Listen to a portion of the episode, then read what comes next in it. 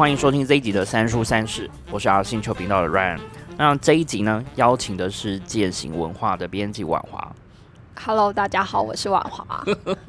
好，然后我们今天要聊的三本书跟日本的文化有关，那其中有两本是比较着重在江户时期。那有一本是跟信仰祭祀有关。那我们先第一本是江户人的生活超入门。这本书呢，它的作者其实是很有趣的一个单位，叫做江户历史研究会。他们就专门在研究江户时候的呃历史啊、生活文化种种。那他们就是累积下来的这些资料跟他们的研究成果，然后再从其中依照不同的主题，就陆续出版了一些呃跟江户人有关的书籍。然后这是其中一本叫做《江户人的生活超入门》。我觉得台湾好想要有类似这种学会或者是这种研究小团体耶。对啊，像我们就是同一系列之前有一本是呃，他谈变所，嗯嗯嗯对嗯嗯，那他们其实也是就是同一个就是研究研究会叫做 屎尿研究会，对，就是有一个特殊的主题，可是他们就可以把他们做的很深入，嗯。嗯，然后就会其中就有很多很多有趣的东西。尤其像这一本，我会觉得它的面向讨论的真的很广。然后虽然他说他是超入门，可是我觉得他的叙述的方式跟篇章，比如说最每一个章节的最后会有一个问答题，嗯，对，这个很酷。这就是真的好像对这个领域很有兴趣的人才会想说，哎、那我来考考大家，我刚刚讲的东西有记得吗？对，而且就是日本，他很喜欢在那种节目上，就是列出一个题目，对，然后让你看你能够答中几个。那这一本书其实，因为他就写了很多关于那时候的，呃，算是生活基本常识吧，嗯，嗯，从所以生活各个层面，对。然后，因为那个时候江户大概十六世纪开始，当时它是全球首屈一指的大城市，嗯而，且有上百万的人口聚集在这里。对，那可是，在那样子的一个时代，嗯就是你可以想象，它就是生活不便啊，嗯然后交通也不行啊。那为什么就是还是有这么多人聚集在这里？嗯那聚集在这里的人，他们怎样生活？嗯而且就是我们从一些文献资料嗯上来看，会发现好像当时的生活其实充满了快乐跟幸福。对，当然也是有有很多要辛悲伤，苦的那个呃赚钱，可是他们赚钱的态度跟方式跟我们现在想，就是跟我们现在所知其实又很不同。嗯，那讲到江户，就是要讲到这个名字嘛，对就，说它其实是跟水很有渊源，很有关系。就说江户这个地方，它其实面积可能比你想象中再大一点点。那在最早的时候，它可能是一个它必须要去填海，然后慢慢形成的一个让很多人能够在这边生活的一块区域。对，所以其实我们现在所知，很多江户二十三区的越靠近海边，嗯，等于从港区五藏野台地下来、嗯，之后，然后到那个井之头，对，再往右。再往东去的这一片，那包括我们现在什么日比谷啊、嗯这些，其实，在那个时候大概都还是像那个，你你可以想象看，你站在日比谷，你现在根本完全看不到海啊。可是，在江户时候其实是可以到的，对。然后他们就会那个时候就会运用那个河运船，然后。可是因为就是吸引越来越多人到这里来生活嘛，所以必须要居住。嗯，然后就开始填海造地，嗯嗯对啊，会选这个，我觉得很有趣，是因为我去在日本的时候住的就是江户川区，然后就是最还蛮靠港边海港边，那所以说其实那边即即使到现在还留有非常多的小型的区域的博物馆跟手工艺，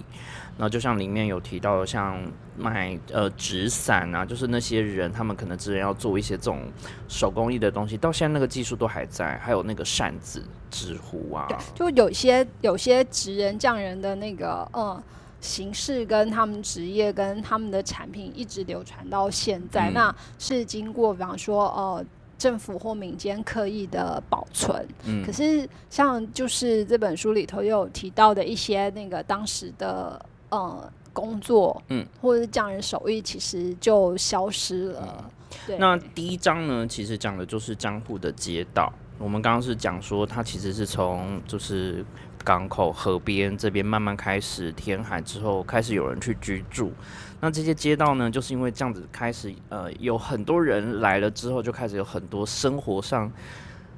的改变，然后就有一个名词叫做江户子，对啊，就是像那个《天龙国》里头的 一个代表的的原住民到底需要具备怎么样的条件？就如果你是从外地来，大家就会说啊，你是乡巴佬。那江户人其实 其实他们也会有像这样子的那种对。那包括比方说，他们就会很自豪的说啊，我一出生洗的第一次澡就是用自来水。对，呃，当时的自来水嘛，嗯嗯、因为他们那个时候就是建设那种就是下水供水系统，对对对嗯那也是世界上非常非常早就就完嗯成的。那所以就只有江户人就是嗯可以、可以有这样的待遇，有点像仪式的概念，就是说，哇，你出生第一次用这种干净的水去清洗，你那个身份就好像有点不一样。对，然后再来是像性格上的那个豪迈爽朗。对。因为其实一开始比较多都是男性，而且都是各地来的那个武士啊、嗯。浪人什么的聚集在这里，嗯。所以所以江湖人的性格其实比起其他都市，因为包括像京都好了，嗯。京都的因为是千年文化古都嘛，那所以他们的那种文化、啊，哎、你要。用比较负面的形容词来讲，就是矫揉包做作。还有那个藕包，对，那可是像江户就是大拉拉的，而且嗯他们就会就是非常嗯重视这种直来直往。嗯，嗯，像你如果很多文学小说里面提到江户时代跟江户人的时候，他们的对话都很有趣，然后包括武士跟浪人之间，譬如说随时在街上一言不合或喝醉酒就开始打架，然后欠债啊，然后就抢什么东西，就会觉得说那个生活的方式是很有剧场感。对，就是你看起来好像每天都非常热闹对，好像没有一刻那个可以安静平息下来。那可是其实像这样的江户人，他们还有另外一个特色，就是他们会非常重视他们的承诺。嗯，所以像他们就会一旦约定好事情，他可能就会加上一句说啊，万一我死了就对不起。那个意思就是说，那只要我活着，我无论如何，嗯我一定会做到我所承诺的事情。嗯嗯嗯，然后其他就比较那个，像是也有的定义下是要说，哎、你你父母三代都必须要是江户人，嗯这样子你才算是江户子。嗯，就像对某些名校毕业的人，大家就说哦，我们就是我们家族都是这个学校毕业，比如说都是庆应大，或是都是东大体系的，所以我们家就是可以是有某种身份上会跟人家不一样，对，比较尊贵感。嗯，可是就是其实他们一方面又以自己这样的出身自豪，可是一方面个性又很爽朗，所以其实他们不太会排斥那个就是外来人。嗯，呃，那这也是江户其实就一直一直在增加，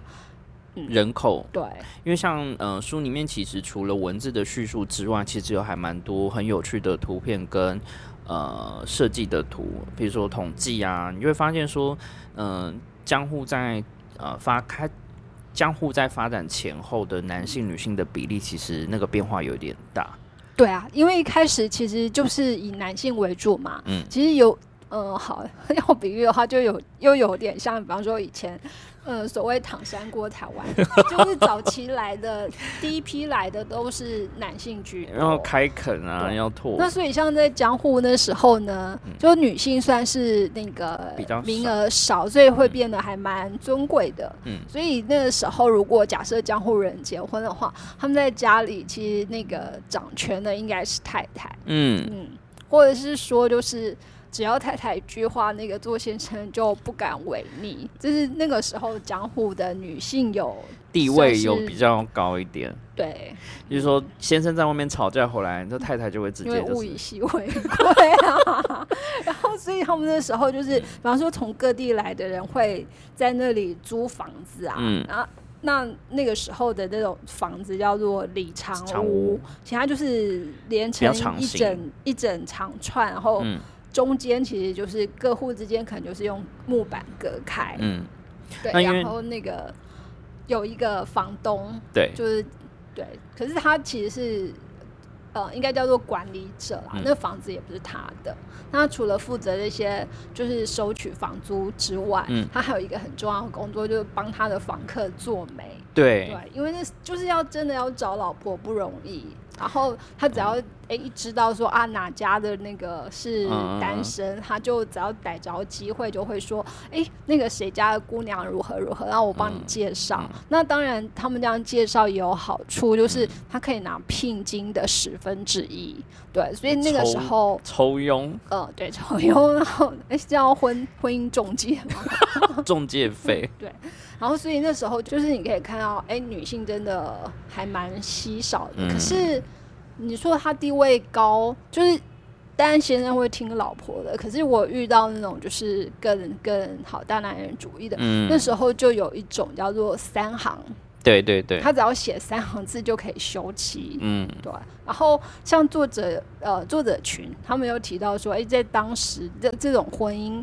可是因为日本或者说江户那时候其实还蛮自由的，嗯然后虽然说哦，他可以陪有家室媒妁之言结合，可是他们也会允许离婚，所以嗯，江户那时候的离婚率据说也是非常的高。哦。然后另外一个我觉得很有趣，是在讲这个城市在发展的时候，它的废物回收这件事情有点惊人，就是什么东西都可以回收利用。对，然后像嗯，包括比方说我们现在知道，哎，他们要烧煤灰，嗯，呃，烧煤炭了哈，煤炭烧成灰之后怎么办？嗯那就会有人专门做收集呃买卖煤灰的工作，嗯那个煤灰可以拿来做清扫之用，对然后也可能拿来。比方说，那也有美容用途，嗯然后甚至有，比方说染色的时候可以定着那个染色剂嗯的用途。那所以其实就会有专门的人就担任收煤灰这样子的工作。那除此之外，比方说头发的、啊，，对头发，然后像是衣服，衣服，对他们就是只要想得到办法，就会物尽其用。那那个物尽其用，真的是呃，可以算是现代的资源再利用的 先先先进吧。是非常先进啊！它就是你想得到任何只要使用过的东西，它都可以重新再利用。因为毕竟在那个发展中的城市，它有很多可能不是当地就能够自己生产，比如说布料、衣服这些，可能对他来说是非常。呃，那边可能没有，它都必须要从其他地方来。那你要补、跟修、跟做，就像里面有讲到，比如说做木匠的木匠的职人工人，这个是还蛮抢手的一个工作。嗯、对，因为那时候的房屋也都是木造的。对，然后在江户其实又有一个很严重的问题，就是因为木造多，然后大家又会用火，嗯那只要一不小心就烧起来，那烧起来就会引发一长串的那种火灾，很严重。因为他们是那种长屋的形态，其实隔壁跟隔壁之间相连的很近。然后因为在那个时候，其实还没有防灾，或者是说他们没有做到这种防火材质的建材，对，那时候根本是完全没有。，就是很简单的木造的房子，所以很多不小心，比如说烛火打翻了，然后那个火就开始一直烧，就烧到隔壁。对，所以他们就常常会发生这种大火，那嗯甚至像历史记载的那种民名利大火什么的，那当然就是大火之后你必须要重建，所以重建的时候这个匠人。就变得非常的抢手，非常值钱。所以据说他们可能就是原本一年赚的钱，他可以在那个就是大火之后一个月就赚到平平常时候一年赚的钱。嗯。对啊，就是这个工作是稳赚不赔啦，就是你永远都会有工作。对，所以就是从小其实父母就也会让让那个小孩去学艺，那只是他们就是学艺一样，就是可能必须要经过十年的学徒苦练，嗯嗯。嗯，然后就也因为有这种大火，那除了这个工匠这些是那个实质上收入很好的，那另外一个跟火有关的就是他们的那个消防队。对，嗯，然后在江户时候来讲，就是消防队员真的是大家崇拜的对象，很帅气啊。然后还有自己的那种制服，而且他们其中就是有一个骑手，因为要指挥哪边是起火点，然后要怎么样怎么样，所以他就会拿着那个他们的叫做铲，嗯，就有点像旗子那样，然后就跳上那个屋顶。而且那个时候是因为他们的嗯。供水系统这件事情的技术算还蛮先进的，所以他们在消防队在救火的时候，那个他也是可以用手去加压，然后喷射水柱这件事情，所以很新很先进哎。对啊，然后所以他们就是那个时候就哎奉他们为那个英雄，小孩的那个志愿可能说哦，我长大以后要打火英雄队员。嗯，那可是因为也会。常常失火，所以其实还有一个东京呃江户人的生活特性，就是他们不太会那个准备很多家当，他们的就是你进到他房子里头，可能就是只有那种最最最必须的生活用品，然后除了一床棉被、几件衣服之外，其实大概看起来可以说是那种就是家徒四壁呃，因为他们也是就要预防，哎，只要一一那个火灾来了，就随时可以逃跑。那你其他东西你也带不走，对，所以他们就干脆就不要把钱花在那些东西身上。嗯，所以他就说：“哎，江户人其实身无隔夜钱，对啊，就是全部花光就花掉，对，这样也不错。然后就是每天可以活得很快乐，今天赚了，明天有反正烧掉了都不知道是哪一天。对啊，对，然后他们那个时候。的娱乐就也很有趣，就是让我们去看戏，对，也就是像什么狂言啊，或者是落雨，对，落雨。嗯，那因为在那个时期其实没有太多的交通建设，所以他们主要的输送货物的方式是靠水路，所以会有一些，比如说船啊，你会把很多呃在日本全国各地产出的，比如说调味料、米酒或什么米跟酒或其他。化妆品等等这些会运到这个地方，所以它就是一个非常商业活动非常繁荣。对，然后那时候，所以它有那个河港就很重要，因为像日本桥那边，就是也是因为它是重要的那个上岸点之一，所以那里的那个。发展非常的早，嗯，然后你就想象，哎，我们现在去羽田川，就整个那个河面非常的宽阔嘛。可是江户的时代，你可能会看不到对岸，因为河面上就会有很多船。对，那最厉害的，比方说就是他们夏季会放那个夏季烟火，那看烟火的时候，很多人就会雇一艘小船，然后到船上去这样子。乘凉看烟火，然后就据那个时候的那个文人或者是画师留下来的画跟那个叙述，他就对就有那种啊船就是河上塞满了船，就是跟我们现在那个高速公路上塞车的状况差不多。这个比喻，然后嗯，以前的话，其实那个夏天的花火大会，他们持续三个月，对啊，就是几乎哎，有人，我觉得那个。他们很早就因为商业活动非常的活跃，所以他们相关的这种东西都好像你可以对照到现在。就像说每年的跨年一零一上面会有一些烟火跟呃品牌的赞助，那其实，在江户时期，他们在花火大会的时候，就是也有类似到这种有点像，哎，有没有人要就是赞助赞助赞助今天发发的那个几桶烟火，然后烟火放上去的时候，旁边就会很大声的喊什么卡利亚，然后卡玛亚，就是喊他们那个支持的那个五号名号。然后就变成说，他又是达到宣传，然后又有达到娱乐，那这个庆典的活动就会整个持续。然后包括说，嗯，白天没有，白天可能就很多人聚集，然后晚上看完烟火之后，或者是周边有一些可以吃的东西，这些就是一连串的那个商业头脑，这是一个大市集。对，然后所以其实就是他们除了像交通之外，然后这种商业各式各样的那个商贾买卖。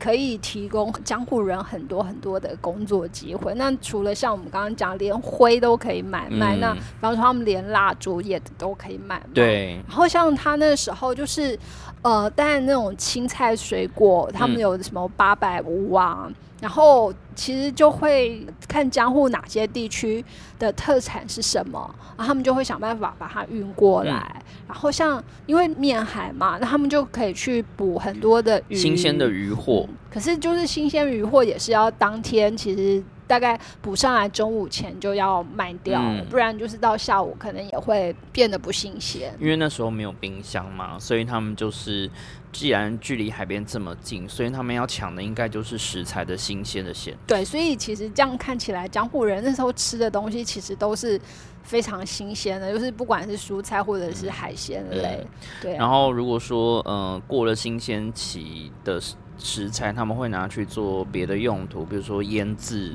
作为其他的那种。对生活智慧 就是保存的方法。就既然没有冰箱，那我们还是有别的方式可以继续吃这些东西。然后讲到那个呃花火大会，因为那时候我一开始住的是江户川区，然后后来我搬到上野，那我就是住在离那个思密达高啊，就是的附近，所以我是也是走路就可以去看烟火。那在江户川区的时候，那个时候也是因为靠近迪士尼，所以每天都看得到烟火。所以我在日本的那一整年的时间，其实都算是有经历到很多可以看烟火的机会。然后你看那个花火大会真的很夸张，就大概从下午三四点就大家开始聚集，然后就发现那个车道啊，就是全部都挤满人，都没有人要开车回家，都是散步。然后他说你现在不出门会来不及啊。对啊，那个，所以他这个活动其实就是从江户时候一直传下来。那虽然说它的起源其实是有点悲伤，因为它是为了要那个纪念，就是因为一些灾灾难疾病死去的人。可是后来就变成那个大家夏日一个很重要的活动。对啊，那江户人他们就是其实看起来真的还蛮会生活的，因为包括说有提到居酒屋嘛，就说他们因为呃。那个时候其实还蛮多，满街其实都可以看得到可以去吃喝酒的地方，就站着喝。然后因为你在那边喝的时候，就开始啊，那不然店家就开始帮你准备一些配酒的小菜。对。然后就是开始形成了这种居酒屋的文化跟概念。对。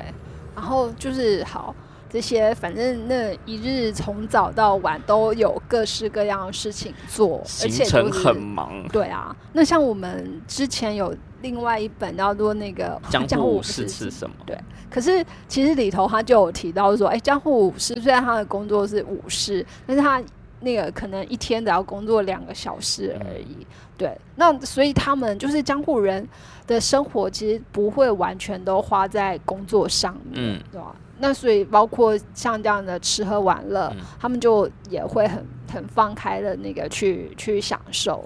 就包括他的娱乐休闲有很多事情可以做嘛，他只要做完，而且就算他是武士，他要做的事情不见得是要打打杀杀或是干嘛，他有些可能甚至不是有，因为那已经是一个还蛮那个生平的时代。对，有个可能是陪人家下棋，或是写写字，或是教什么知识，教人家怎么穿衣服，教贵族如何穿衣，然后还有做一些小东西什么的。对，然后他们就是。假设你的那个武士俸禄太低的话，那包括他们就是作者就就有提到说，哎，他们会去栽培牵牛花，嗯嗯，就有所以可以去卖花，对，而且他们还会竞相培育不同的品种，嗯嗯，所以你看，就从武士变成那个卖花郎，花花农花商，对，整个差别很大，所以他们其实可以说是。当时的斜杠青年，嗯，那因为当时的就是在江户时期的庶民生活，那我们刚刚有提到了非常多种，所以就有一个称号叫做八百零八丁，哦，就是形容说那里面有非常多各种的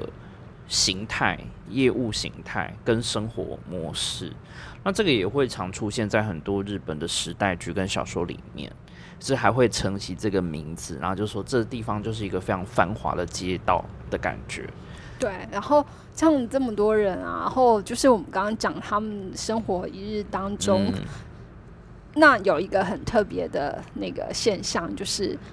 他们一天当中洗澡的次数其实比我们想象的还多哎，所以那个时候那个呃钱汤嗯的出现，就是对江户人来讲，其实是一个很重要的地方。嗯，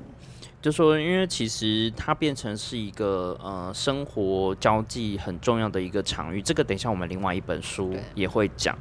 然后里面呢，其实因为女性的比例就是随着时间过去，女性的比例越来越高，那就会开始有一些跟女性相关的用品跟职业出现，就包括说她们要化妆，然后她们要如何显示出自己的嘴巴很小，然后牙齿要涂黑。对，那个牙齿要涂黑，除了流行之外，其实是因为他们那个就是要显示你自己。已经结婚了，对，嗯，眉毛剃掉，对，然后他就说，哎，如果你二十以上没有结婚，就叫做什么中型老小姐，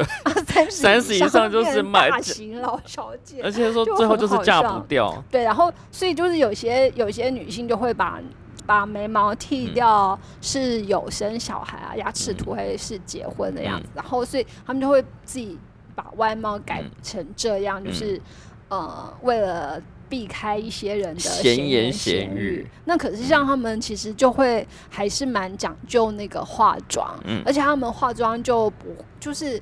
呃，他不会像京都那边是淡抹，就是嗯，对他们就比较偏向淡抹，嗯，然后就是重点部位而已，它其实大部分都没有像你说什么花魁艺妓那么的夸张，对，可是他们的流行就是还是会以那个花魁。为基础，呃，然后他们用什么样的发型或穿什么样的服饰，就是很像我们现在的那个明星艺人这样，那就会马上引起流行。可是对一般来百姓来讲，但是他不可能天天都穿的这么花枝招展，那他们就是。一个礼拜或者是一个月，可能会有一两天是他们会特别盛装打扮的日子，就是他们要去那个剧场看表演的时候，那他们可能就前一天前一天哦，就会把那个头发梳好啊，衣服穿好，然后妆化好，然后隔天。他们就是一清早，而且真的不夸张，就是六点开始，嗯，哦，然后就可以进剧场。他们就会在剧场待一整天，嗯，呃，然后就是除了看表演之外，就是也是跟其他人就是闲话家常、交流情报，或者是认识其他人等等。那其实，在那个时候，书中就有特别描述啊，就是那个时期的男生女生对于时尚是非常敏感。就说男生可能他要，因为可能要戴一个什么头盔之类，所以他们那个时期是要剃剃一半。就你看到很多时代剧，男性是剃一半的光头，然后他们在发饰发型上面就是会去做一些变化，就是稍微有一点点弯度就可以是另外一个名称。对，然后女性其实也是一样。对，所以他那个。时候还有那种就是发型铺啊，对对对，然后你就可以那个 像我们现在拿着杂志去跟那个 说我要指定这个，对我想要这个发型。然后刚刚有讲到服装，就是说即使是男性啊，在那个时候他们就已经开始有这种，我不要跟人家有一样的花纹，我要穿跟别人不同的。就是要不同才会有他们的特色，嗯，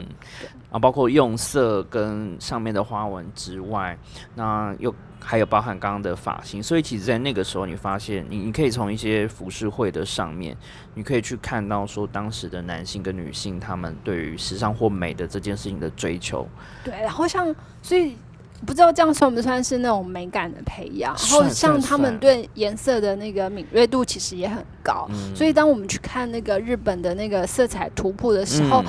它甚至会让每一种颜色都有它专属的名称。对啊。然后像这本书里头提到的是，比方说像灰色好了，我们就是一个统称灰色。可是他们竟然可以就，因为他们的灰色叫鼠色，嗯，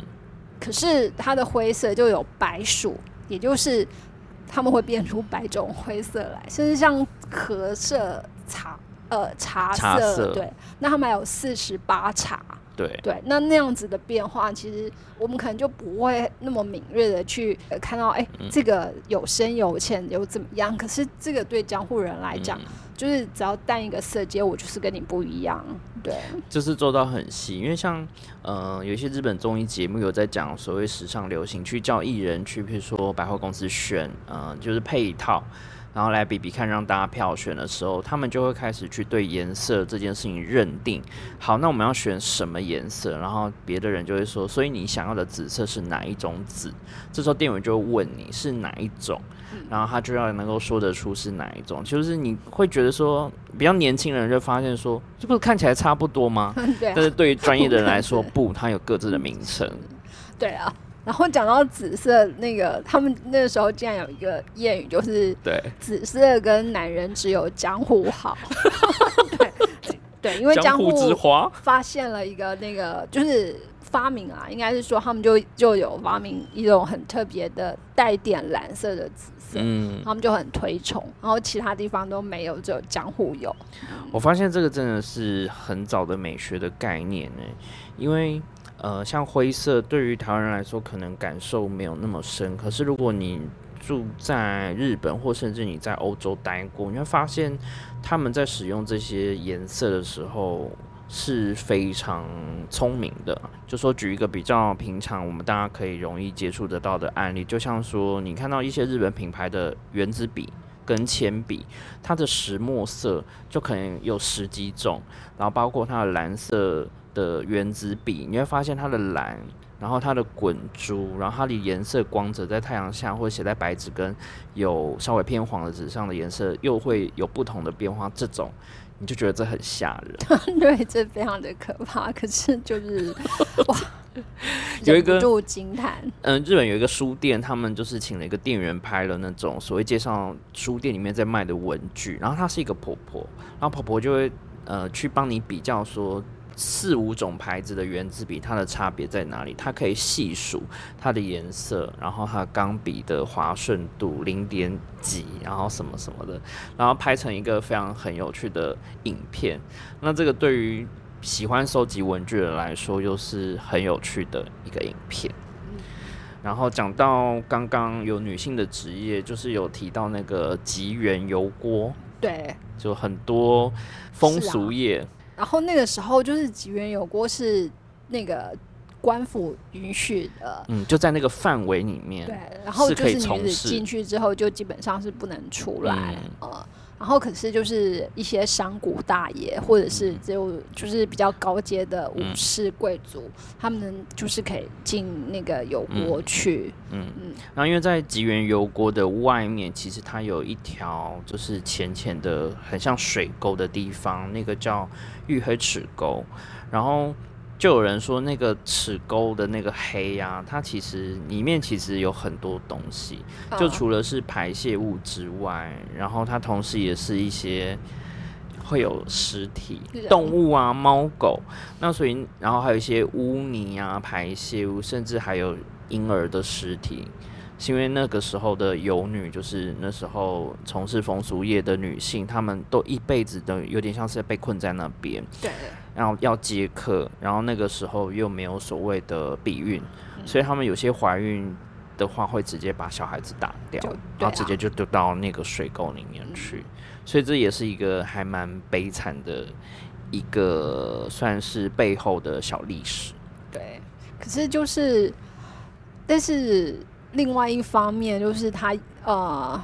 好，他也提供一个女性可以在那里头就正当是发挥自己的才华，因为因为其实要要在那里工作也不容易，对。嗯，那她可以比平常一般女子接受更多的那种教育，嗯，那包括不管是才艺上的，或者是那个知识上的，因为她必须要能够跟客人就是合对合一的应对什么的，还所以其有她的服实她会装打哦扮都要用到比较对好，所以像还有那个就是要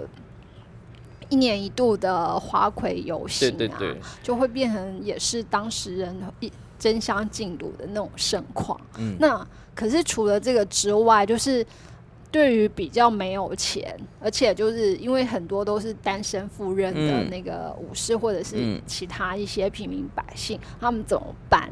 呃嗯。然后江户那里就也会有另外一个系统出现，那这个系统就不是经过官府允允许的，嗯。嗯那叫做冈山，它可能就在那个旅游，呃，应该是说那个交通途径的要道上，然后它可能寄居在那个茶屋，或者是像水前屋啊、钱茶汤也是，嗯，对，就那说有一些比较，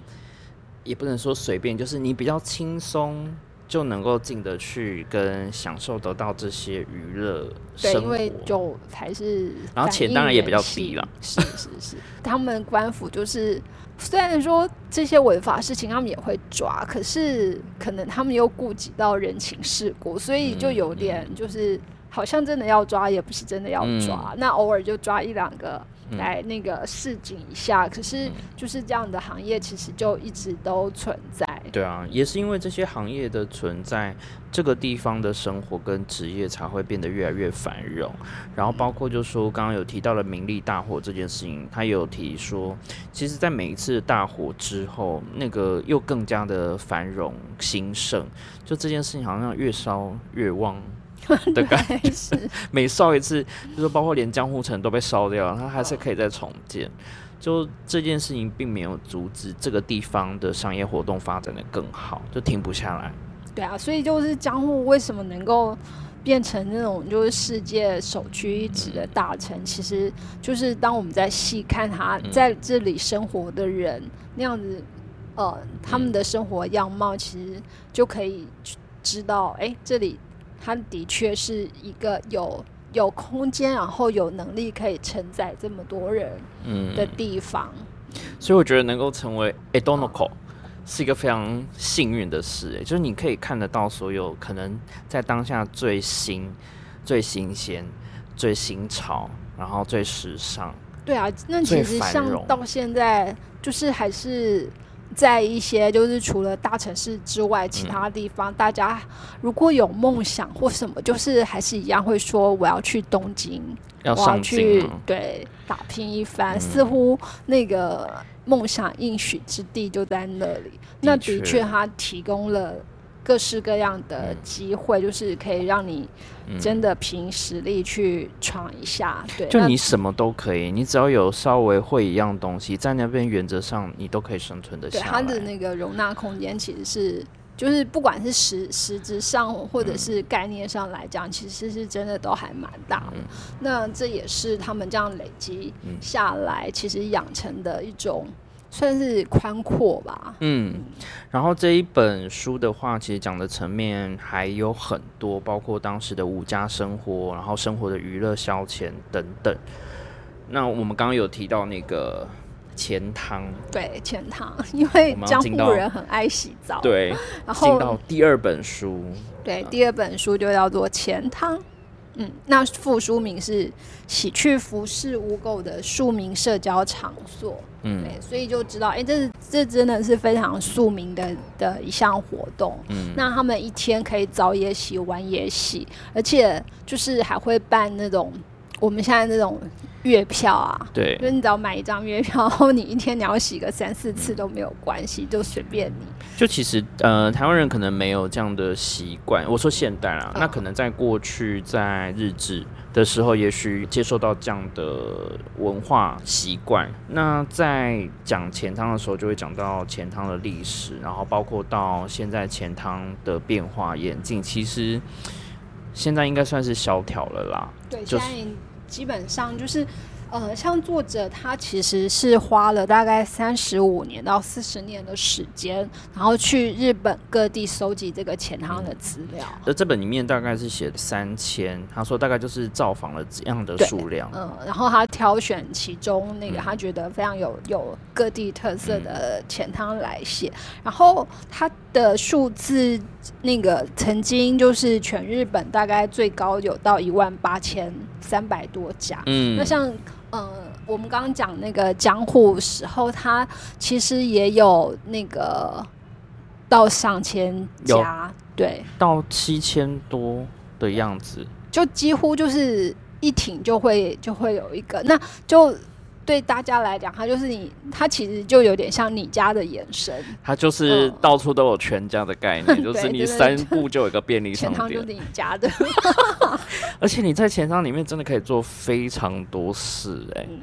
就说你除了呃进去洗澡之外，它包括建筑的设计里面使用到的器具，甚至建材里面的壁画，这些都是属于钱塘的一个范围之内。对。然后它钱汤其实我们就从那个作者就从它历史来来看嘛，那可是当然很早之前它就出现了，然后一开始。呃，算是跟宗教有关，呃，然后它的由来也是，就是因为因为那个时候的一个圣光明皇后啊，她本来会那个通体发光，可是有一天它的光就就消失突然没有了，嗯，那所以那个嗯。他就开始，他就向那个佛祖许愿，就说：“哎、他要在寺院的温室为一千名群众嗯施浴。对，嗯那所谓施浴就是呃让这些信众到这边来，然后他算是就帮人家洗澡，洗澡 算是这样子。对，那就是一直到第九百九十九人之后，最后一个人他就弄得，就是最后一个人就浑身脏兮兮啊，流脓怎么样？反正就是看起来绝对不是一般人想要接近的那个对象。可是这个皇后还是就是帮他施浴，而且就是也帮他那个处理他的伤口怎么样？那等处理完之后，这一名最后的这一名这个信众，他就突然变成了那个如来金身佛像，嗯。那当然就是神神神下凡了，然后就达成了那个一千光明，皇后的的愿望祈愿，嗯。所以后来这种施欲啊，嗯，就是一开始其实是比较多都是像这样子，就设在那个寺院嗯，神社。那等于说你要去参拜之前，你也要有净晋身。升，嗯然后就跟我们的习俗其实有一点像。对，然后他在寺院旁边，其实就像最后一个第一千个的这个状态一样，它其实就是有疗愈治疗的观念，所以很多用到的水啊，比如说钱汤的水，它的地质那些其实都有关联。就其实也跟温泉那样子连接起来。那可是反正当然就是，如果只有去寺院那些采购泡澡的话，就是大家还是会觉得，哎、好像有点不方便吧。啊所以，所以后来到了那个就是江户时代，其实他就开始慢慢的会由包括比方说像农人啊，嗯。那或者是呃商人，嗯。嗯，那他们就会开始那个开设钱塘，嗯，那他们的钱塘就是可以提供大家，呃，所谓大家就是甚至也包括到那个贵族，嗯。就是除了一般平民百姓，也包括到贵族，因为那时候其实江户像我们那时候就。像我们刚刚有讲说，哎、它很多建筑都是木材嘛，嗯然后它的水又必须要靠那个供水系统，来，所以其实水跟木材都很就是稀呃，算是比较稀有的。嗯，然后呢，又因为木材对要煮，要你要弄那个热水，那又很怕会失火，所以他们就干脆就集中到一个一个地方来。嗯那从就是让大家在这里有热水可以那个。嗯洗就是对洗澡，那所以所以就会连那个贵族，其实他们也都嗯会到这个钱汤来，那就慢慢慢慢的，然后大家也觉得，哎、好像这个是一个可做的生意，所以嗯从原先可能只有少少的几家，嗯可是就是大概几乎就是在两三年之内，大概就是。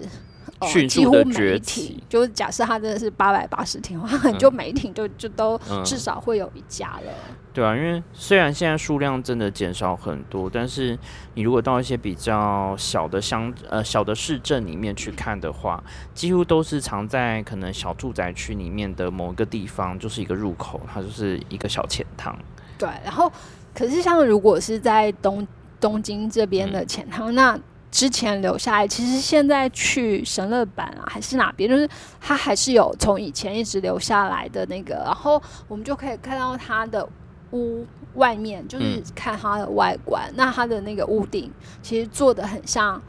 呃唐唐史，对，它就叫唐破风。嗯，那可是，在早一点之前呢，这个唐破风会坐在那个钱塘里头，有一个叫做石榴口的地方。嗯，那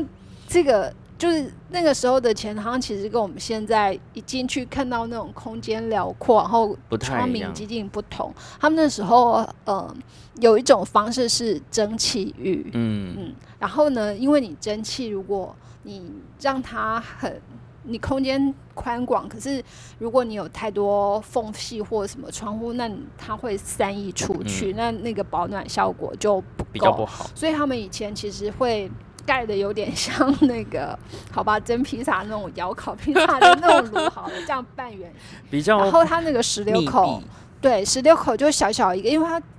减少那个。蒸汽扩散，嗯嗯然后石榴口因为是藏在里头，那每一家的那个钱汤呢，为了要比拼自己是那个高级感，嗯，所以他就会把石榴口。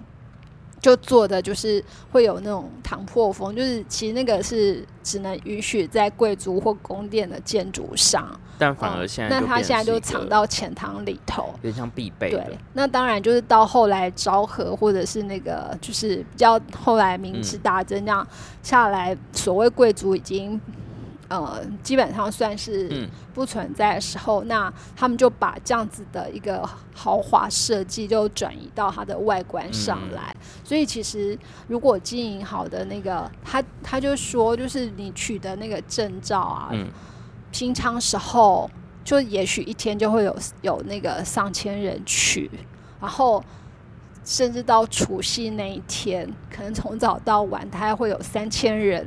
进去那个钱塘，这是在当然就是就在他非常鼎盛的时候，对，那时候就大家都会觉得啊，那你要去你要去钱塘里头洗澡，然后甚至那个时候有，呃，当他们就是有有外国人开始造访日本的时候，他们看到这景象就会觉得非常的惊讶，就是哎，为什么？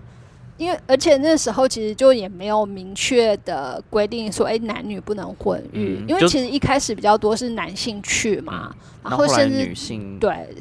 然后后来女性也去。那可是因为对那个钱汤老板来讲，就是他要分开的话，他就要煮两两两个水啊。可是煮两个水就是浪费柴火，又浪费那个水，所以。通常就是他们是不不区分的。那如果有有区分，就是简单的隔个木板。嗯。可是，但可是在那个时候，男生女生就是关于性别意识这块，就是没有到那么。就对他们来讲，就是对裸体也是很很正常。洗完澡直接走回，这样不穿衣服，然后身上还有一些。可是到访的那个外国人看到就觉得很傻眼，然后还有人来帮你洗澡。对。然后就是里头有三呃三柱，嗯。三柱他就帮人家擦背，所以他也不限于只帮男性擦背，他也会帮女性擦背。然后另外就是有些汤屋还有所谓的汤女，对，那汤女的话，她就是但服务对象比较多是男性。然后他从事的东西也比较稍微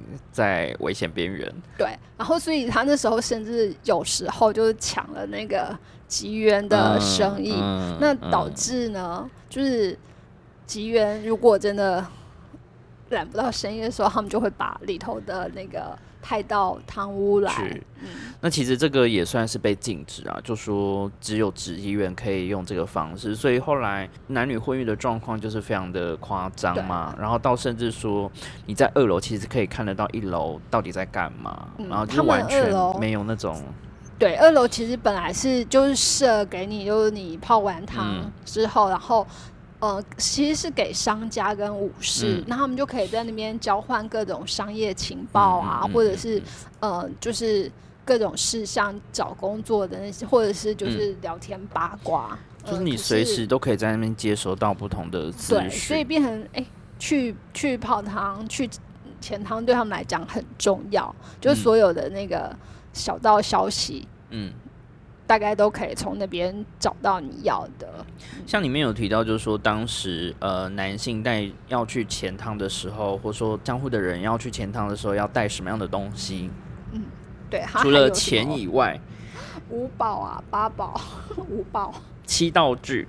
哦，啊，就是有手巾，嗯，然后米糠袋，对，然后还有一些呃，比如说可以去处理身体的毛，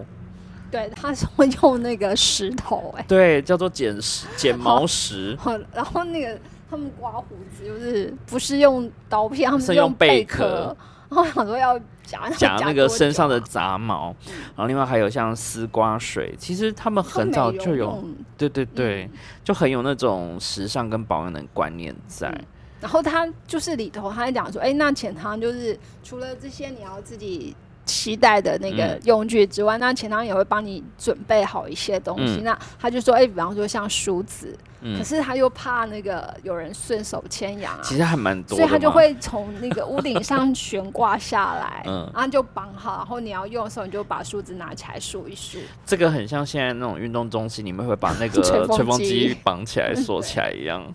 对，那所以那个概念其实就跟就很。像。然后也是到江户那时候就开始有人发明，嗯，就是因为保管。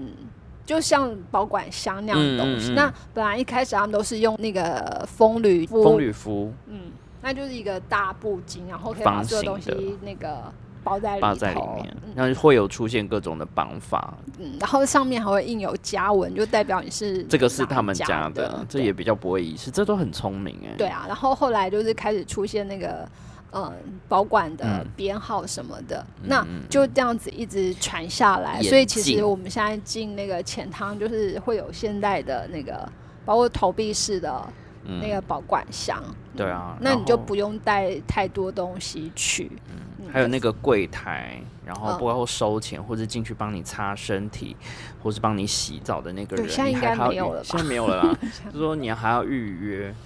才有人帮你去专属，譬如说擦背啊等等。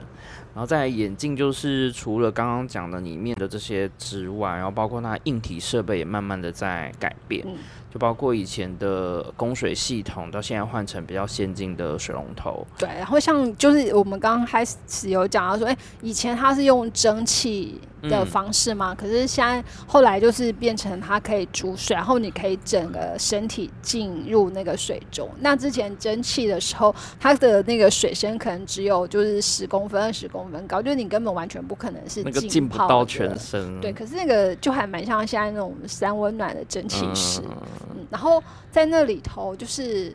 那个，因为它不要让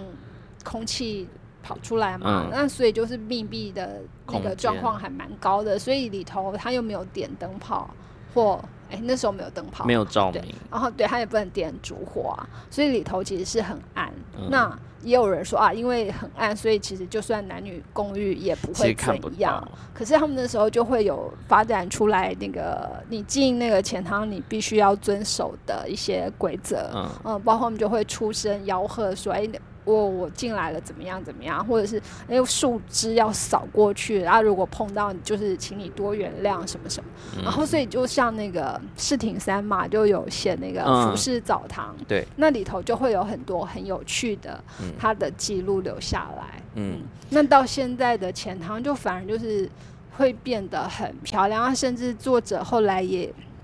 有一个章节就专门提到现在改良式的钱塘，嗯，嗯那反而就变得很像那种就是浴场，对，然后就是要特别。想要去钱塘，因为因为钱塘没落，那当然就是跟后来家家户户开始有有自己的浴浴室，就不会去嗯钱汤。那但是，就像作者也觉得，哎，那可是钱塘，那包括钱塘建筑的消失，其实是一件很可惜的事情。所以他们就会开始有有人就是想要去对留下这些记嗯。录。然后包括说在里面的瓷砖上面的那些画其实那些画。画师也是在消失师当嗯中，而且现在就是据说全日本只有三位那个可以专门画那个钱塘里头壁画的、嗯。我有 follow 那几个人。的 Twitter，、嗯，然后他们就是有一些跟地方创生的事结合在一起，那他们就会做很多活动在钱塘这个空间，而且他们现在很厉害的，就是钱塘，他让钱塘不只是钱塘，那也包括就是他跟那个对剧场展演空乐间，队啊，嗯然后甚至还有的也会跟那个照护机构合作，对。那病人说，哎，他们每每个月可能会有一天可以就是让老人到那边去，对，让行动不便去那里，嗯。他们也可以享受钱汤的那个嗯，乐趣，然后甚至就也结合，比方说有的就会跟科技呃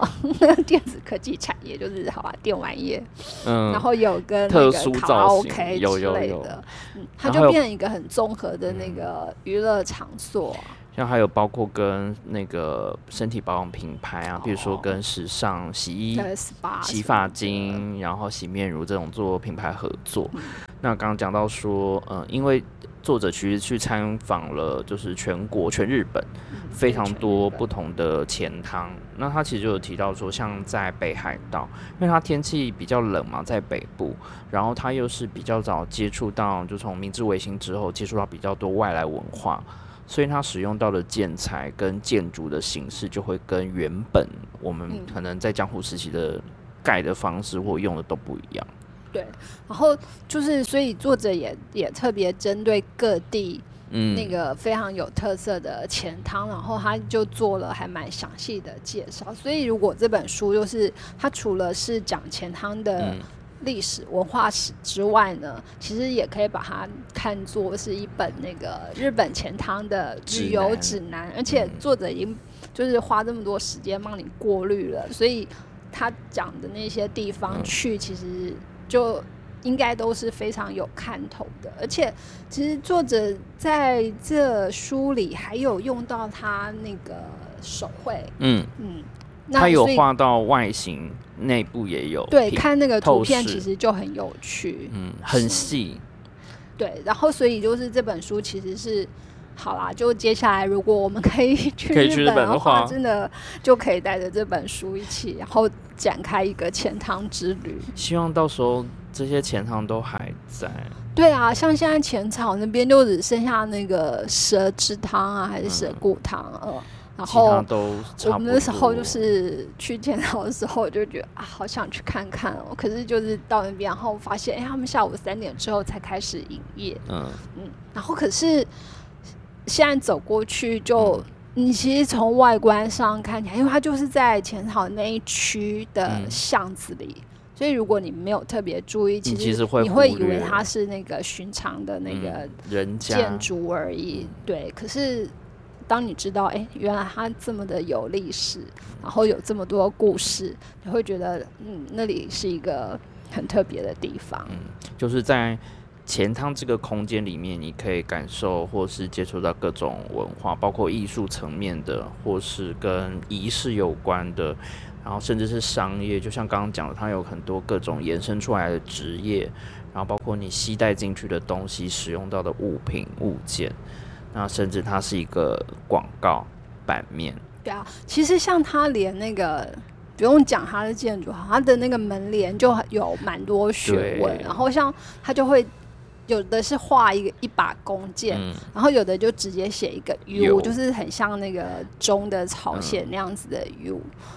就是热汤，对，然后他就用这些符号，就让你知道说，哎，那他们现在到底是有营业还是没有营业？嗯，非常的聪明。然后到底是那个混浴还是分开，还是如何如何？就它还会分颜色、啊，对那个帘子，其实你就是如果你有仔细看的话，每一个帘子其实它都有嗯它自己的特色。嗯那我觉得光把那个帘子的图案收集起来，其实就是有一本对就可以自很厉。害的那个图像设计。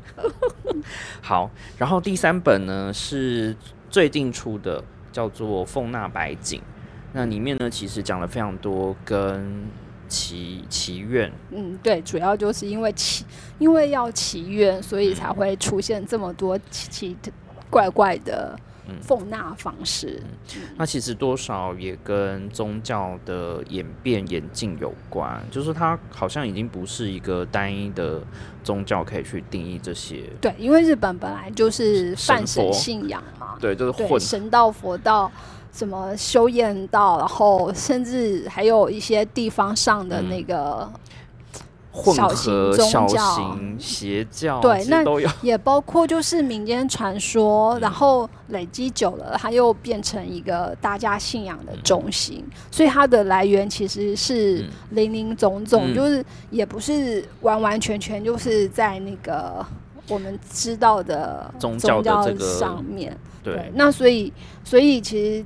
作者跑也是一样，他就是跑去全日本各地，然后嗯，而且他他其实有比较过海外其他国家的各嗯。种所谓起对，他也来过台，湾，对啊。然后他有讲到，哎、他竟然也在日本发现跟台湾有相近的方式、方式来那个，嗯。对，只是一个是祈愿，一个是那个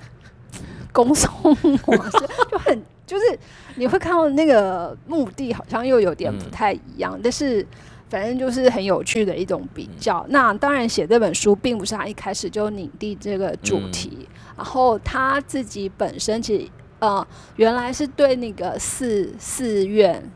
神社非常嗯感兴趣，嗯所以他就是一直在收集，然后一直用他的双脚到各地去。嗯，做填调，对，那那样子。呃，所累积的内容也在那个日本的 NHK 的节目上，就是有有那个固定的节目在嗯讲这些。那在他的参访过程中，他就突然发现有一个现象让他非常感兴趣，就是他去到那边，然后发现那些祭祀地点出现了很多让他觉得有点不可思议的东西景。对，有很多 震惊跟场景，这好像那个 综艺节目的用词。哦，真的吗？因为他还蛮多他自己拍的照片，他都有觉得说自己拍下来这些照片都觉得很惊人，就说这种光景你好像在其他地方很难看得，到，然后甚至你没有办法当下去 catch 到说为什么会有这么这么多，比如说 Q 比也在里面，嗯，对，然后镰刀等等。那而且他在这本书的口吻在叙述的时候，其实就很像一个朋友在跟你分享他旅游的经验，就有时候也会自嘲，就说他是一个草食性的大叔。去到恋爱圣地的时候怎么办？对啊，然后，所以这本书他后来就是就是以我看以总共有十个章节来讲来讲，他看到一些嗯。非常嗯不可思议的现象。那当然，这些现象其实一个最根本的出发点就是这些众生好，因为大家心里有很多的愿望，嗯。那想要祈求那个神佛之力嗯。来帮忙实现，嗯。就是假设你自己真的无法办到的话，那这个时候呢，为了要让你的愿望可以让神佛听到，嗯。因为对神佛比起人的数量基本上还是比较少嘛，嗯。对，那你要怎么在这种中签的愿望中被听到？那你就是要透过供奉、奉纳你就要弄一些奇奇怪怪的东西出去，对然后，可是这个奉纳当然他不可能问过神说你想要什么啊。不，是？对，他，所以它反映的其实是人类自己投自，身对这些愿望、这些欲望，或者是这些恐惧，甚至有些是。祝福的嗯投射。嗯，那这些投射就很有趣，为什么是这个样子？嗯，然后作者也尽他的那个可所能就。如果可以找到答案的话，嗯对他也会在这本书里头告诉我们。嗯，因为里面有从呃这十个章节里面，其实有从大大小小的东西物件都有，你大概想得到的物件都有出现，跟你没有想过的东西也出现了，就是只有一只手的或者只有脚的、嗯这种东西，最后也变成是可以封纳的一种形式。对，然后大部分这些呃特别的地点都不太算是在市中心，很多都是在很荒山野岭里面。因为，它也有一些其实其实也没有那么难抵达。有些在山嗯洞哎、就是你看到有啦，山洞那个就是如果是比较乡下的地方，真的是，嗯，而且因为就是越好，这样是会有点偏见嘛，就是越乡下的地方，可能传说色色彩就越浓重，嗯。然后可能之前就留下来的种种习俗，其实就一直保留到现在，嗯。那就也就造就了那个，因为经过好吧千年的累积所形成的东西，但会让人非常的那个，我觉得它就是有空间有人，再加上这个仪式，或者是说这个呃宗教信仰的这个活动之后，让这个东西不断开始有点变得复杂、立体，然后壮大。那就说有很多心灵地点。对啊。所以其实看这本书也是，如果我们下次去，然后经过的时候，不要就有心理准备，不会被眼前的景象深深的震惊，或者是你也就是你知道，哎，那这是什么样的仪式，或者是意义。蕴含在其中，那也就不用太大惊小怪。我觉得里面都还蛮惊人的，只有少数几篇看起来好像觉得很可爱，比如有有爱心的啊。但是接下来之后的都是一些非常巨量的物件，都会觉得哇，你站上去或是你靠近，你都觉得它就是有一阵强大的力量。对 对，然后像像好，他第一个单元讲那个结缘跟断二元，这个。其实是很稀松平常的嘛。那我们知道，比方说京都那个清水寺，嗯，它里头就有一个地主神社，就可以结良缘。那这个当然就不稀奇。可是像作者他就看到有一个地方叫做那个莲八盘宫，然后他那里他也是要断恶缘，要结良缘。可是他的方式就是他要祈愿者拿着一把镰刀。然后呢，就很用力的那个砍进那个插到那个树上。那当那个树成长的时候，可以把镰刀吸纳进去，那你的愿望就会实现。就是说你要断掉恶缘，没有像你想象中那么容易就让你断，因为结缘不容易嘛。嗯。然后反过来推，要断，你要让它长到能够吸进去，这是需要时间。对。然后可是就也可以反推，哎，以前的人可能真的有觉得有比较有有。悠闲比较有余裕的时间，所以他们很急，他们就可以用这种方式，然后他们也觉得，哎，用这种方式是行得通的。嗯，那可是。就是现在就变得比较慢，所以你就可以看到那个树就插满了那个镰刀，而且因为需求也有增加，所以你看整个被插满这么多镰刀的树，你其实可能很难在短时间内可以要复原，又要让它吸收进去。对，然后所以他们就有出现另外一个更更让人匪夷所思的，就是在那个静冈玉玉电厂市，然后它有一个那个呃。神场山神社，它出现了一个断二元的风纳物，保证你一定想不到，就是飞弹。因为我们刚刚讲镰刀实在太慢了嘛，就是要让树这样慢慢生长进去。然后到这里，你看到那个，他就用飞弹，就是地上会摆着一颗一颗，对，他就这样立起来，就是像那个炮弹里。然后，对，可能就是取其那个炮弹威力。想要立刻把这个就马上炸毁，对，所以你就可以看到，哎，他们原来就是用不同的方式在解读，然后，呃，自己就是为为自己的奉纳下了一番定义，嗯。嗯，然后再就是有提到比较多像关于各种几乎万事万物都能够，包括动物，嗯，所以它有猫、狗狗、猫猫啊，对啊，犬之公。然后包括牛，那我觉得那个牛就是牛环，牛的鼻环，它把，因为牛就是饲养嘛，那你就是要吃，那他们在每只牛上面就是要穿牛环，那当猪被杀掉之后，它那些留下来的那个环就变成是要收集起来，那拿去某一个地方去供奉。供养，就说啊，辛苦你啊，就是。提供了人类这样作为粮食，所以就是它就形成了一个像山一样做那个牛那鼻环牛鼻环的山。然后他就说：“哎，可是以前因为以前的鼻环是铁金属做的，所以它可以融化之后再去利用。可是到现在它就是变成塑胶做的，那不环保。对，不环保，然后就也很难消除。所以当那个就是大家把这些鼻环拿到这边来的时候，那作者透过作者的照片，我们就会可以看到。”那真的就是七彩的各式各样，就累积成各种颜色，就累对，然后就累积成一座山。那甚至包括像鲑鱼，它也有就是龟千本供养。那以前鲑鱼，他们可能少就是捕获一千只之后，才立一个竹塔坡，就是一个像木板，对对对，长长的，嗯，细长，对。然后可是因为现在养殖方式的进步，所以他们就可以变成量产。嗯，那这个时候，它可能就是一个季节下来，它就已经杀了上上千，虽然太少了，可能就是已经上万的那个鲑鱼死于这些从业人员的手中。那所以他们就也会去立这个就是竹踏坡，那就变成形成了一整片的另外那个一种竹踏坡林。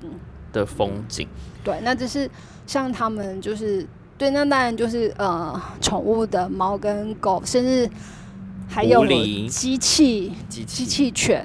就是也会有专门的神社来帮他们做。就是其实我们就知道，他们透过这些仪式，最主要还是那个反映是他们自安自己四主的那种，对啊，然后像里面还有提到说，像绘马上面会有画的一些有趣的图案，嗯像有到太空人的、啊，对，那是专门就是，哎、太空人对。然后还有那个是用楼梯，然后嗯。船，然后楼梯的话又是又是代表说什么小孩子不要尿床，对，然后我们就会觉得，为什么可以把楼梯跟这个合在一起？你几阶那个就等于说你在几几岁？之前，可是作者就提到另外一个是，那他现在会有出现那种很多，因为老人也会面对就是对失禁，境的问题，所以所以就是他在那个这样子的风纳行为里头，其实也反映了就是人的嗯生命头跟尾所经历的一些状况。嗯，然后里面还有提到一些像活体献祭，对。就像动物鹿的头啊，然后再就是有人形的象征物，这其实像那个新海人动画里头、嗯那个周访大嗯，社里头，它其实就是一个。嗯，那只是当然以前会用动物火祭，嗯可是现在就是会用其他的方式嗯来取代。那可是像它里头就是用铁质的人形板，呃，那不锈钢，哦，对，好。然后当你走过去的时候，你就看到这么这么多人形板在那里飘摇晃动，就是你还是会很震惊啊！而且你里面看到的景象会本来是投射是自己，嗯然后就会开始它变成一种好像心灵地点，就是里面出现的不一定是你自己。对，然后甚至有些就是呃供奉者还会帮那些人形牌穿上衣帽什么的。对啊，那可是其实对他们来讲，那可能就是他们纪念他们就是嗯失去的家人的一个方式。对啊，嗯虽然有呃每一间寺庙祭祀的方式不一样，有些可能还会禁止说你把家人或是过世的人的重要的东西放在那边。那但是还是会有一些嗯，就是可能真的很舍不得，你就觉得说他就是要把它放在这边。对啊，然后就也有些，比方说，哎，他嗯看到孩子没有办法那个好好的长大，嗯可是仍然希望他能够经历人生婚的对结婚啊，我觉得那个好可怕。然后所以他就会把那个想象的来是画上去。那当然，我觉得我们也有类似，就是我们会想象一个西方世界对那样子。那当然，就是日本这样的方式可能是比较，就是更更呃世俗嘛，反正就是更能反映嗯现实生活中的渴望。嗯嗯，那所以你去看的时候，就是呃，作者就说，哎，那你要注意看，就是它上面写的文字是什么，这样也许你才知道说，哎，那个就是呃失去的人是谁，那嗯供奉者是谁。嗯然后可是也有很奇特的一些，包括。嗯，我记得好像是去那个京都福建道和神社，然后走其中有一段，然后你就看到两旁就很多大大小小的那个狐狸像跟那个嗯。道和神社，然后那数量之多，你会觉得好像怎么是全日本的道和神社都集中到这来了嘛？那其实这个后来看这本书才知道，原来它那个也算是神社的，一种。也不能叫神社的坟场还是什么？对，就就是是被弃遗弃的对，或者就是他香火就已经断掉，没有嗯。人继续那个嗯。供奉的时候，那它就会收到这里来，所以他们也有设置像这样的地方。地藏王的石对，像啊，然后还有一个很奇特，就是有墓碑的的对 收集场，对，然后他就说，哎，这也是就是现在父母可能为了以后不想让让小孩造成小孩的负担，然后所以就自己就预先处理了。那你看到这么多石碑在那里，就是你会觉得很惊人，对，还是很惊人。就说你要祭拜，好像也不是，因为在作者去参访的过程，好像有些照片上都还是有拍到，就说还是有人去供奉，或者是说有有有放一些东西在那边。对。然后，可是就是除了像这样子，就是呃怀念逝去之人之外，其实也有，但就是有有死就会有生。嗯，那有些那个封纳方式，其实到现在还一直流传下来，甚至会变成一个非常非常热闹的祭典。还有那个变成 IG 打卡的名胜古迹的感觉。对，然后像之前就是有一本那个小说《那那神去村》，嗯，那里头其实就有就有描述一种方式，就是他让那个巨木从山上一路滚下来嘛，那要通过那个草环，对对，那其实这就是一个阴阳结合的一个概念。然后，所以像这样子的封纳方式，然后作者就就呃也举了一个例子，就是他们会在田。稻田中间那个田间小呃木小道上，不是烧，他就是把稻草就是结成像那个呃豌豆或豆荚的样子，象征男生跟女生结合。呃，然后因为就是纳豆卷进去，从敬从敬那个神明赐予丰收的那个，不管是谢意或者是祈求，对，然后就会在田间做这样子的那个。装置艺术啊，然后所以我们看，就是走过去的时候，不要以为那个是就是一个稻草，就乱去动它。它是有它的意义在的。对，然后他也可能就用很神奇的方式来那个，包括关公，嗯，钟馗啊，钟钟馗是在台湾是抓鬼的那个非常有力的一个神明嘛，可是到那里他就转换了一个那个。就基本上他也是口无有力，可他就特别突出他的那个性气。对，然后当然就是对他们来讲，这也是一个驱邪的方法，因为有点像是生殖，它其实就代表就是新生生命这一块，然后它也算是一个怎么讲，很有生命力的表现。对，然后所以他就是除了像用那个木板画或者是雕塑之外，那他们还有一个很很特别是。有些地方会用泥土雕塑，对，但它就是过几年之后，它就会，它可能一年就雨水冲刷。可是，可是这个就是日本就很扣合日本的信仰，就是每一年要更新，嗯，然后它对它就是泥土呃生成，然后最后就回归到泥土，可是就是可以再重新再塑一座那个。呃，道祖神像，然后就也又可以保佑一年的平安顺遂。嗯，我觉得像这一本里面，虽然它列举了非常多不同的形式跟奉纳的物件，那包括说刚刚没有讲的，有一些像帽子啊，然后或是说呃用纸张写的那些东西，其实就像刚王华之前有提到，就是说它其实很多都是跟生跟死有关，就包括。纪念或是怀念死去的人，然后或是说期待，呃，有新的东西，然后甚至断掉不好的东西。对啊，哎，就想到他们那个就是好断二元里头一个很重要就是断小三。嗯，对，那个用钉子 钉，用钉子钉。我想说，嗯，好，那被那个被钉的对象应该会感觉很痛那个吧？嗯，那当然，他不不只是对男性，对女性也有，就是。要斩断对方的那个烂桃花之类，然后就是也有那个作者比较台湾跟日本，后因为台湾我们像在那个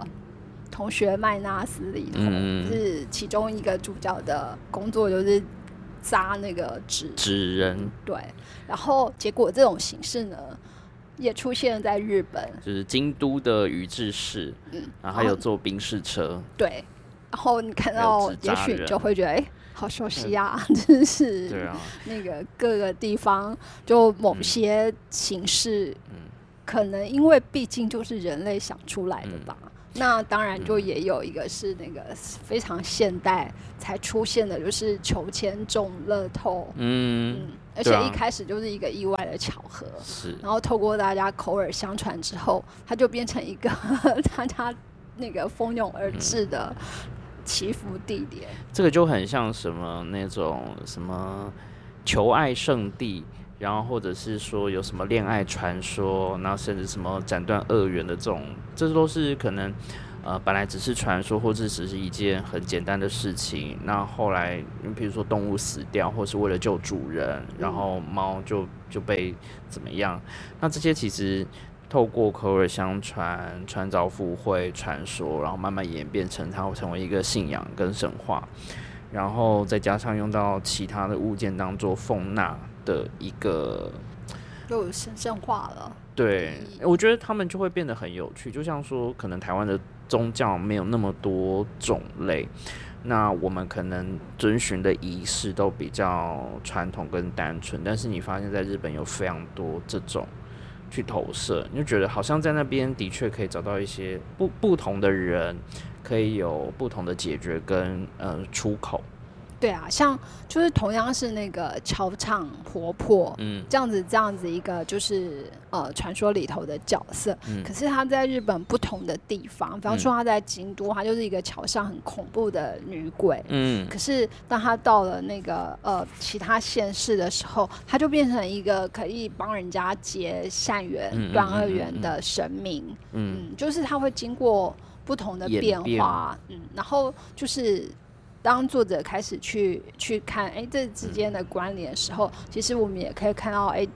这些就是文明它是怎么样去传播跟嗯累积，所以其实是一个蛮有趣的那个对啊，探看方式。讲了白景，所以我觉得还蛮值得大家，就是因为它大概就真的是全日本，所以你可以看到很多不同的大大小小的城市，然后里面反映的都是很多人类的欲望。对，真的你想要干嘛？你想要干嘛？通通可以找得到可以奉纳的地方。对啊，然后没有就就想到一个很有趣的那个，比方说好都是就是同时是解善缘跟断恶缘好了，可是好 A 去祈求就是呃希望 B 不要一直来骚扰，所以 A 是去祈求断恶缘。嗯可是 B 呢，他去祈求哦，希望我可以追 A 成功，嗯他就是希望解善缘。他们都对同一个神明祈求的时候，这神明该如何如何选择或者说这是你家的事吧，完全不理会。嗯，好，就看谁做的事情比较多啊。比如说，我就买十把剪刀，或者是十、哦十十把镰刀，然后或者说我就是接十个或买十个什么会马之类的。对啊，然后像也有那种就是现代的那个问题，然后让他们改变，就比方说嗯像会马，或者是以前他们就会很直接的把那个他想要断二元对象的资料，因为就像我们去去去拜拜的时候，可能也要先报上自己的家姓名什么的，然后他们就是也会把它写上去。可是现在呢，因为那个什么个资法，对日本也有这个问题，所以嗯他们就反而会。比方说，把那些讯息就装在信封里头，然后再嗯贴上去。嗯嗯，所以你就可以看到一个一个一个的信封。因为以前上面都可以看得出来是谁谁谁，然后包括作者他对，而且还要写那个地址。有一个什么小朋友，然后他写同一个句子写了很多遍，他就说他没有办法理解说这个十几岁小孩的愿望怎么会是这样子。其实那些个字，他他照片还是有做做处理过、啊，对对对，所以其实这个部分显示的资料其实也有跟着时间去做演变，嗯然后包括呈现的东西，Q 笔都出现了，我想之后应该还有 Q 什么币，为什么是 Q 币？就是个很特别的存在。对，然后另外我那个他有提到那个五彩的猴布布娃娃，嗯，娃娃的那个，对啊，那就很容易登上 IG。还有很恐怖的，像头发都可以拿来做是奉纳。可是就是我们觉得恐怖，但是其实对他们来讲，他们就会觉得，因为头发是那个，就是女对女性来讲是很重要的，嗯而且你必须要经过那个长时间，你才可以有一头长发。，嗯所以，他们觉得奉纳头发是表示你的那个诚意，跟决心。嗯，对啊，是对久了，就是其他外人一看，旁人一看就觉得天啊，我觉得好可怕头发，因为我有收过头发的。礼物。好，那今天呢，就是这三本，然后前两本其实是跟江户的生活文化有关。然后最后这本呢讲的就是奉纳这一块，所以其实还蛮希望早一天可以解禁，然后我们去旅游的时候去日本就可以依照这几本书。对，就可以好好的用不同的方式再来看日本。对啊，去洗洗澡，去走走看浅汤，然后再去吃一下居酒屋，然后到呃以前的江户这一大块的地方去看看，现在还保留那些地名的呃区域，